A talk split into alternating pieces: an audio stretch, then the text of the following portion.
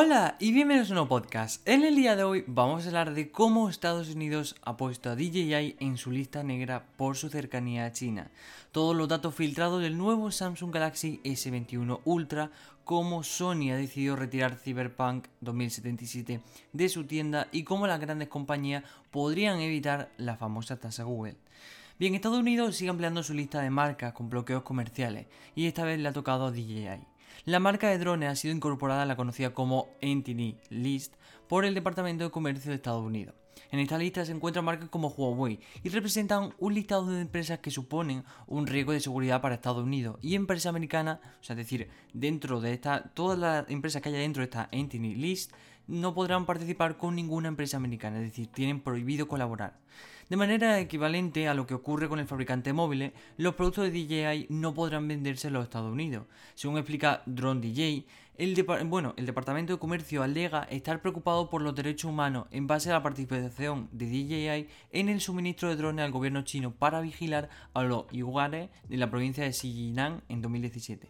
Para lo que no sepáis que son los yugares, son como una raza étnica que técnicamente está como protegida dentro de China tal, pero el gobierno chino decidió pues Mm, solicitar ciertos drones de DJ para vigilar esa zona, ¿no? Tenerlos como controlados.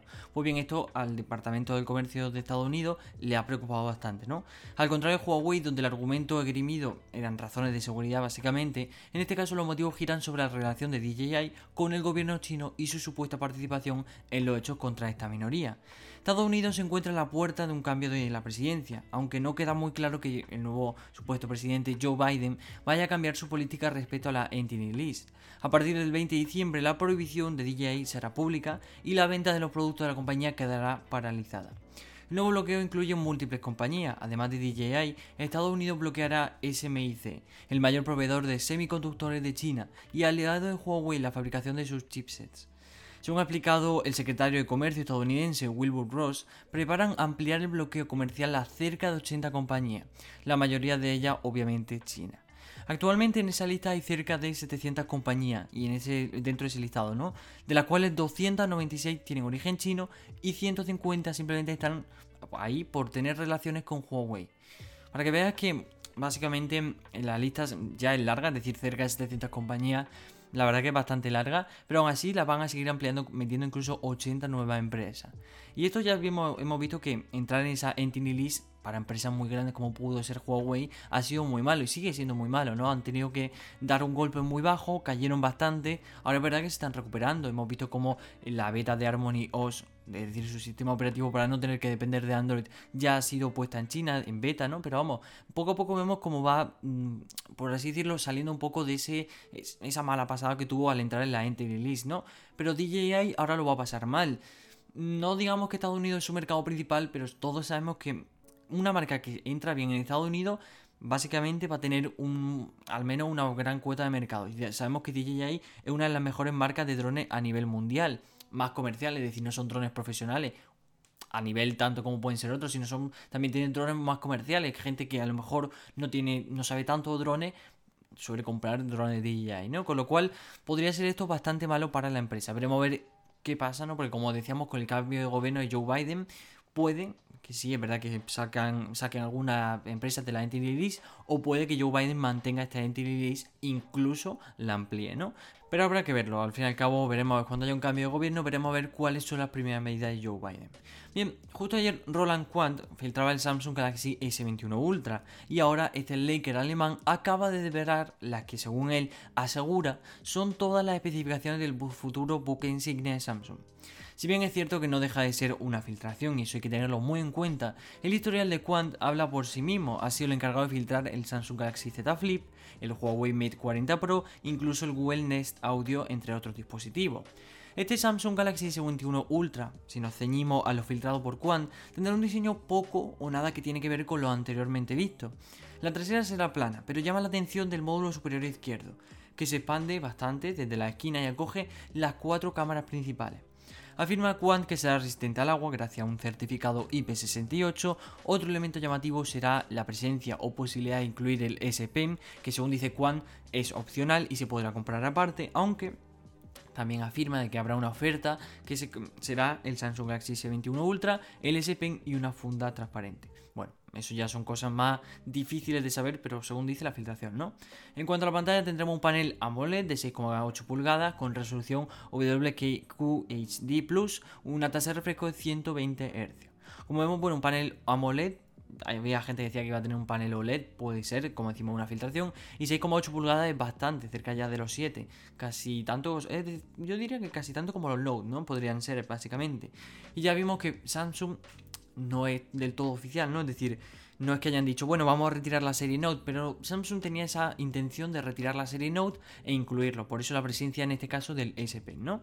Bien, Aparentemente Samsung seguiría con su estrategia de lanzar móviles con la marca Exynos, ¿no? En todo el mundo, salvo en Estados Unidos por el tema de, como comentábamos antes, el bloqueo comercial, donde aquí en este caso en Estados Unidos montaría el Snapdragon 888 5G.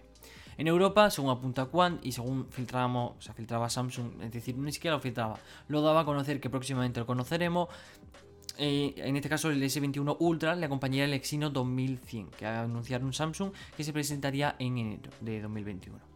Bien, le acompañarían 12 GB de memoria RAM entre 128, bueno, obviamente seguramente haya más versiones, de momento solo dicen que hay 12 GB, probablemente haya una de 8 o más incluso, y entre memoria de almacenamiento interno tendríamos 128, 256 y 512 bastante para elegir. La batería por su parte será de 5000 mAh y tendrá una carga rápida de 45 vatios junto a carga inalámbrica. Finalmente, el Laker también ha desvelado una información muy importante y es la configuración de las cámaras. El sensor principal tendrá una resolución de 108 megapíxeles, básicamente no esperábamos menos, y en cualquier caso las novedades están en las lentes que son accesorias a este sensor principal. Según apunta Quant, ese S21 Ultra tendrá dos telefotos. La cuarta lente será un gran angular de 12 megapíxeles y los selfies, por su parte, tendrán una resolución de 40 megapíxeles. Como vemos, unas cámaras bastante, bastante, yo diría, completa, ¿no? Obviamente estamos hablando de un S21 Ultra. Hablaríamos del buque de insignia. Ahora podríamos valorar este terminal yo creo que unos 1.400 euros perfectamente podría salir al valor del mercado. Con lo cual estamos hablando de un teléfono top que tiene que tener unas características top, ¿no? Pero bien, como decíamos anteriormente, ninguno de estos datos es oficial ya que se trata de una filtración y eso hay que tenerlo muchas veces en cuenta. Sabemos que, como repasamos antes, el historial de Quant es bastante amplio y sabemos que ha tenido filtración importante y en general ha acertado en todo, pero siempre hay que ir con pie de plomo cuando vemos filtraciones, porque puede ser, a veces se cometen pequeños fallos, y puede ser que a lo mejor en vez de una lente de 108 veamos una S64, o en vez de dos telefotos veamos solo uno, ¿no? Con lo cual hay que tener eso siempre en cuenta antes, cuando vemos una filtración, mirarla con pie de plomo. Vale, tenemos la información, supuestamente según el Laker alemán, sería lo que vamos a ver en el, S21 Ultra, pero como digo, veámoslo desde la perspectiva de que es una filtración y no son los datos oficiales. Pero bien, eh, tocará esperar a la presentación de este bueno, la serie, la serie S21 de Samsung.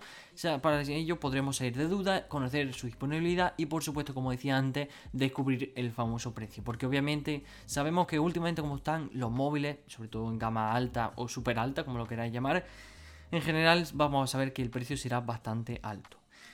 Bien, pasamos a una noticia un poco que la verdad que haya llevado bastante revuelo. Y es que el lanzamiento de Cyberpunk 2077 no está siendo un camino de rosas como todos esperábamos, ¿no? Aquel juego que si bien se ha retrasado bastante, es decir, CD Projekt ha tenido que retrasar bastante el lanzamiento del juego por distintas cosas, etcétera, se entendió, pero era un juego que iba por así decirlo, a cambiar, ¿no? Es decir, a dar como una nueva perspectiva, a ser un juego increíble, que no lo está, es decir, no es que sea ahora un malísimo juego, pero bien, este juego está siendo está envuelto en una enorme polémica después de que se descubriese que el rendimiento de las mismas consolas, llamada ahora All Gem, es decir, particularmente la, la, PlayStation 4 y la Xbox One, no era ni lejos el esperado, además obviamente los numerosos bugs y fallos que están reportando los usuarios. Desde el estudio han asegurado que, que mediante parche conseguirán mejorar la experiencia de su nuevo y enorme juego, ¿no? Pero mientras tanto, Sony acaba de retirar Cyberpunk 2077 de la PlayStation Store. Según expone Sony en su web, aspira a conseguir un alto nivel de satisfacción del consumidor, por lo que eh, ofreceremos un reembolso completo a todos los jugadores que hayan comprado Cyberpunk 2077 a través de la PlayStation Store. Sony también va a retirar Cyberpunk 2077 de la PlayStation Store hasta nuevo aviso. Esas eran las palabras, como decíamos, en la web de Sony. Y desde CD Projekt Red, por su parte, aseguran que esta decisión se tomó después de una larga discusión con Sony al respecto de que todas las copias del juego previamente compradas digitalmente en la PlayStation Store seguirán estando disponibles para el uso de sus respectivos compradores. Con lo cual, dicho de otra forma, el mensaje CDR Project Red se entiende que aquellos jugadores que hayan comprado Cyberpunk 2077 en PlayStation 4 no quieran el reembolso y desinstalen el juego, podrán seguir accediendo a él aunque Sony lo haya eliminado. Con lo cual, el lanzamiento de Cyberpunk 2077 ha sido bastante aceptado. A pesar de que haber tenido 8 millones de reserva, CD Projekt Red no desveló el rendimiento en consola All Gen y a la vista está que no es lo que esperaba el estudio, ¿no? Es decir, sabiendo, por ejemplo, que este estudio ha creado The Witcher 3, por ejemplo, poniendo que es un juego que la verdad ha tenido bastante. ha caído muy bien, ha sido un juego que le gustó a muchísima gente. No ha sido. Al menos la gente no ha tenido la sensación de ser todo lo que se anunciaba con el juego. Es decir, yo recuerdo, pues la gente tenía muchísimo hype, ¿no? Con el juego. Es decir, lo veían como un juego que iba a cambiar la consola, iba a cambiar la era de los videojuegos, iba a ser un juego hiperrealista, con muchísima escena, es decir, un juego iba a ser bastante grande, incluso el mapa decían que iba a ser enorme, etcétera, que lo está haciendo, pero con esas numerosas, es decir, cuando un lanzamiento se lanza un, nuevo juego, pongamos por ejemplo en este caso el Cyberpunk 2077, si no tiene buenas críticas, ya pasó con The Last of Us la parte 2, ¿no? Es decir, un juego muy bueno, pero hubo varias críticas que taparon la buena visibilidad del juego y le dieron muy mala imagen. Aún así, obviamente, el juego, a la hora de decir, de ser eh, premiado, ha sido bastante premiado, se ha, llevado muchos premios, porque obviamente eso no se tiene en cuenta las críticas, se tiene en cuenta cómo es el juego, pero a la hora de los usuarios, que un juego se lleve un premio o no, no afecta, pero lo que nos importa es que el juego funcione bien, y estamos viendo cómo no funciona lo suficientemente bien que nos esperábamos. Aún así, en, la, en PC, sin embargo, hay otro cantar. El juego pulverizó récords en Steam y en términos generales, CD Projekt Red ha asegurado haber recuperado los costes del desarrollo del juego. Aún así, obviamente, aunque en PC, obviamente, tener en cuenta que cada uno modifica su PC para como uno quiera, es decir, puede modificar el procesador, la RAM, puede aumentarla, quitarla, poner más memoria, poner una SSD, una HDD, etc. Con lo cual es un poco más fácil que el juego funcione bien, porque normalmente si sabes que te va a descargar un juego de este calibre es porque tiene un ordenador potente, ¿no? Por lo cual no se, se, ha esperado que el juego obviamente empecé a funcionar muy bien, pero se esperaba que funcionara mucho mejor de lo que está funcionando en las consolas apodadas ahora Old Gen, ¿no? Pero bien, pasando a lo último, hablemos de la puesta en marcha de la célebre tasa Google, que empieza a plantear problemas serios en España, y es que donde tanto a Emetic como a Digital presentarán alegaciones a este impuesto que se activará el 1 de enero de 2021. Un impuesto que aquí en España está llevando mucho revuelo, porque obviamente, a ver, se supone que es un impuesto a las grandes compañías, para que, es decir, em, las grandes tecnológicas en general, va a recaudar bastante y tal, pero obviamente esto pasa como en todo, es decir, cuando se pone un impuesto, ya pasó, no recuerdo por ejemplo el caso de Francia, ¿no? Que se puso este impuesto y muchas compañías se fueron de Francia. Esto va a pasar, es decir, habrá ciertas compañías pues, que se salgan de España por, porque es lo que le gusta, es decir, ya lo vemos como otra empresa que cada uno es libre de poner su empresa donde quiera, ¿no? Pero ya vemos como otra empresa ponen su sede social en sitios para en sitios donde los impuestos son más bajos para pagar menos. Obviamente, como digo, cada empresa es libre de hacer ello, pero Obviamente, si se aplica un impuesto así de grande en España, habrá muchas empresas que no estén de acuerdo. Pero bien, las grandes tecnológicas, como digo, se resisten a pagar este impuesto de momento, porque para muchas de ellas adaptarse a este nuevo gravamen es demasiado complejo. Y además esperan no tener que pagarlo durante al menos el primer trimestre de 2021. A Emetic, la patronal de Industrial Digital, y a Digital, que aglutina a las grandes tecnológicas, son los dos organismos que quieren retrasar lo máximo la liquidación de este impuesto durante unos meses. El impuesto sobre determinados servicios digitales, conocido popularmente como tasa Google, ya se hizo oficial a través del Boletín Oficial del Estado, también conocido como BOE, y entrará en vigor a mediados de enero. Este impuesto, como comentaba, grabará el 3% de los ingresos generados por grandes tecnológicas cuando éstas ingresen más de 750 millones de euros en todo el mundo. Más de 3, y bueno, y más de 3 millones de euros en España, obviamente. Para las tecnológicas que ya han tomado algunas medidas para compensar este impuesto, precisamente es el, problema es que no cuentan con herramientas para calcular si les toca o no pagar este impuesto. A Metic y a Digital plantean opciones como retrasar la liquidación hasta finales de año, pero también barajan que se active a partir del segundo trimestre de 2021. El Ministerio de Hacienda esperaba recaudar 950 millones de euros a través de este nuevo impuesto. Con lo cual, obviamente, 950 millones es bastante. Teniendo en cuenta de que, obviamente, todas las empresas paguen todo lo que deben pagar. Que luego ya sabemos, lo hemos visto en muchos casos, como empresas han intentado ahorrarse, ya sea por el lado A o el lado B, intentar, intentar ahorrarse pagar el máximo de impuestos. Lo veíamos, por ejemplo, con Facebook, o lo hemos visto también con otra empresa, incluso como Apple. Lo vimos con la demanda esta que salió en verano contra en Italia, contra Apple. Veíamos cómo había intentado ahorrarse ciertos impuestos y al final, pues no le salió tan bien. Lo vimos con Facebook en Francia, lo hemos visto en ocasiones. Pero bien, hasta aquí el podcast de hoy. Hemos hablado, como decíamos, del Galaxy S21 Ultra, de cómo han sido sus características, que la verdad se ve muy potente, pero claro, Solo conocemos esto, ahora nos falta conocer el Huawei P50, nos falta conocer cómo será el próximo OnePlus 9, cómo será el Oppo Reno 5, aunque ya lo hemos conocido, tenéis el vídeo en el canal. Y por cierto, anunciaros de que, bueno, tenemos un canal de Telegram, nos podéis buscar como Migi Tecno, si queréis estar informados de las últimas noticias de tecnología. Hemos hablado de cómo la pobre marca de DJI ha sido incluida en la Entity List, con lo cual esto veremos a ver cómo le afecta a la empresa.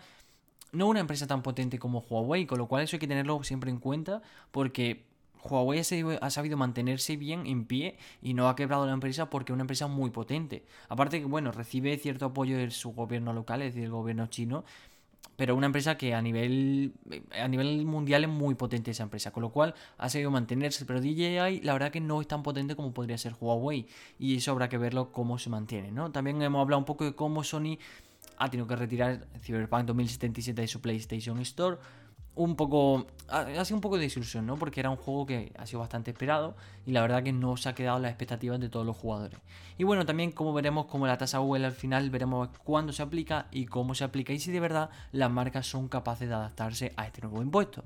Hasta aquí el podcast de hoy, espero que te haya gustado. No olvides suscribirte a los podcasts para no perderte ninguno y compartirlo con tu amigo.